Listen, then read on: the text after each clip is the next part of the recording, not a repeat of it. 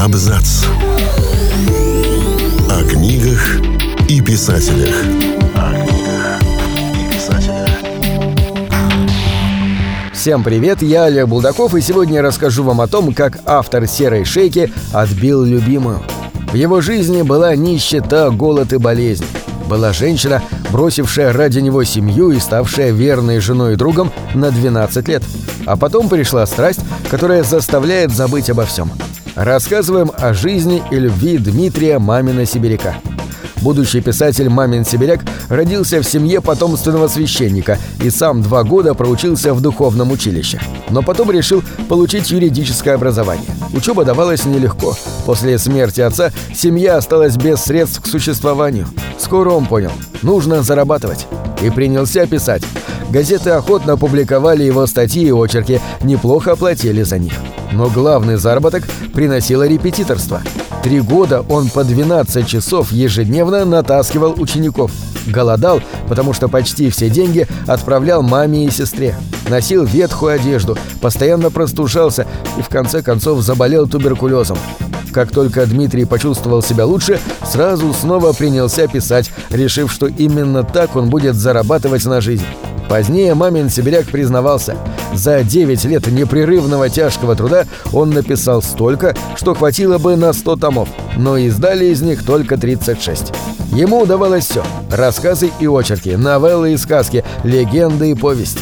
Долгожданный финансовый успех пришел, впрочем, не скоро. Зато, когда опубликовали его «Приваловские миллионы», мамин сибиряк получил такой гонорар, что сразу купил большой кирпичный дом. Только вот жить в этом доме он не стал. Поселил там мать и сестру. К тому времени писатель уже несколько лет жил в гражданском браке с одной из самых образованных женщин Урала – Марией Алексеевой. Она настолько восхищалась талантом мамина сибиряка, что ушла ради него от мужа, оставив троих детей. Мария Якимовна целыми днями редактировала его произведения, иногда даже переписывала отдельные фрагменты. У нее было отличное литературное чутье. А когда возлюбленный впадал в отчаяние из-за того, что его не печатали, она внушала ему надежду и уверенность в успехе. Надо сказать, их связь получилась довольно скандальной. Жили они в маленьком поселке, где большинство жителей – старообрядцы. Старообрядцем был и отец Марии. Взгляды на мораль максимально строгие. И вдруг замужняя женщина уходит из семьи, бросает детей и начинает жить во грехе с мужчиной на 6 лет моложе. Скандал! Чтобы избежать всеобщего порицания, влюбленные уехали подальше, в Екатеринбург. Здесь момент Сибиряк выглядел счастливым благодаря помощи и поддержке Марии, он достиг успеха как писатель. Именно в тот период из-под его пера вышли произведения, открывшие для широкой публики Урал, хлеб, золото, три конца, горное гнездо. В романе «Три конца» он ярко описал тяжелую жизнь рабочих, прибывших на Урал после отмены крепостного права и поднимавших эту дикую землю буквально с нуля. Несмотря на такой явный талант, столичная публика не желала признавать в нем настоящего писателя и долго относилась как к способному провинциалу. Мамин сибиряк прекрасно это чувствовал. Разумеется, такое отношение его сильно задевало. Я подарил им целый край с людьми, природой и всеми богатствами, а они даже не смотрят на мой подарок», — писал он другу. Ему становилось все тяжелее, и скоро он запил. Не смог вынести депрессию. Неизвестно, как бы сложилась его дальнейшая судьба, если бы не встреча с женщиной, от которой он потерял голову. Сорокалетний писатель пленился красотой и очарованием 25-летней актрисы. По странному совпадению, ее тоже звали Марией, как и гражданскую жену мамина сибиряка, с которой он прожил 12 лет.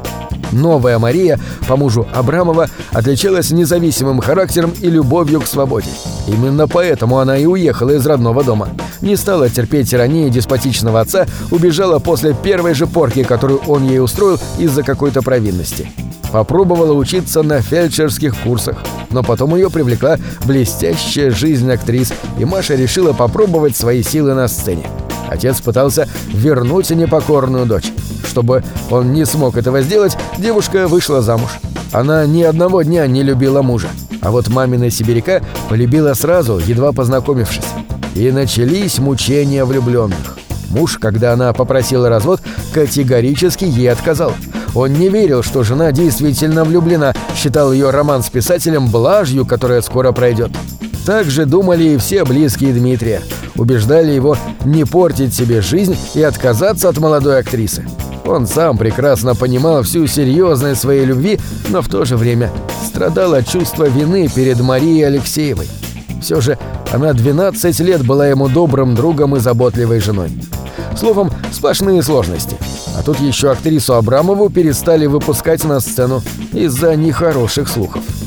Счастье промелькнуло яркой кометой. Именно такими словами описывал мамин сибиряк те 15 месяцев совместной жизни, которые отпустила им с Машей судьба. Чтобы разом покончить со слухами и неопределенностью, он увез любимую в Санкт-Петербург. Казалось, наконец-то у них все хорошо. Нежная любовь и трогательная забота друг о друге, сияющие от счастья глаза. Они не могли надышаться друг на друга, проводили вместе каждую минуту. 20 марта 1892 года Маша родила дочку. Но роды стали для нее слишком тяжелым испытанием. На следующий день молодая женщина скончалась. Мамин сибиряк едва не лишился рассудка от горя. Он снова начал пить. Были моменты, когда он собирался наложить на себя руки. Он выходил на прогулки, представлял, что рядом с ним его Маруся, как он ее называл, и громко разговаривал с любимой. От самоубийства его удержала только мысль о крошечной дочке. Аленушка родилась нездоровой. У нее обнаружили детский церебральный паралич, и девочке требовалось много внимания и заботы. Выхаживать малышку помогала няня, а молодой отец старался порадовать девочку чем только мог. Каждую свободную минуту он усаживался на край постели больной дочери и рассказывал ей сказки, которые придумывал сам. Так появился сборник «Аленушкины сказки».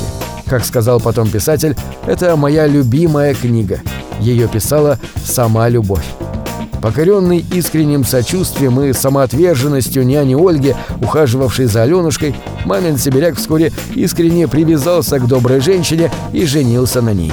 Ольга Францевна помогла ему добиться установления отцовства, ведь девочку записали как незаконно рожденную дочь мещанки Абрамовой, и пришлось немало похлопотать, чтобы закон признал ее дочерью писателя. В те годы мамину сибиряку пришлось нелегко. Он сам чувствовал, что дни его сочтены. Его книги перестали печатать, неотвратимо наступала нищета, а затем и болезни – Сначала у писателя случилось кровоизлияние в мозг, а затем его разбил паралич. В довершение всех несчастий вернулся плеврит, терзавший его в молодости. Измученный мамин сибиряк, певец Урала, устав бороться с ударами судьбы, умер в ноябре 1912 года. Его горячо любимая дочь пережила отца только на два года. А нам остались светлые, трогательные, добрые Аленушкины сказки память о девочке, рожденной в любви. На этом все. Читайте хорошие книги.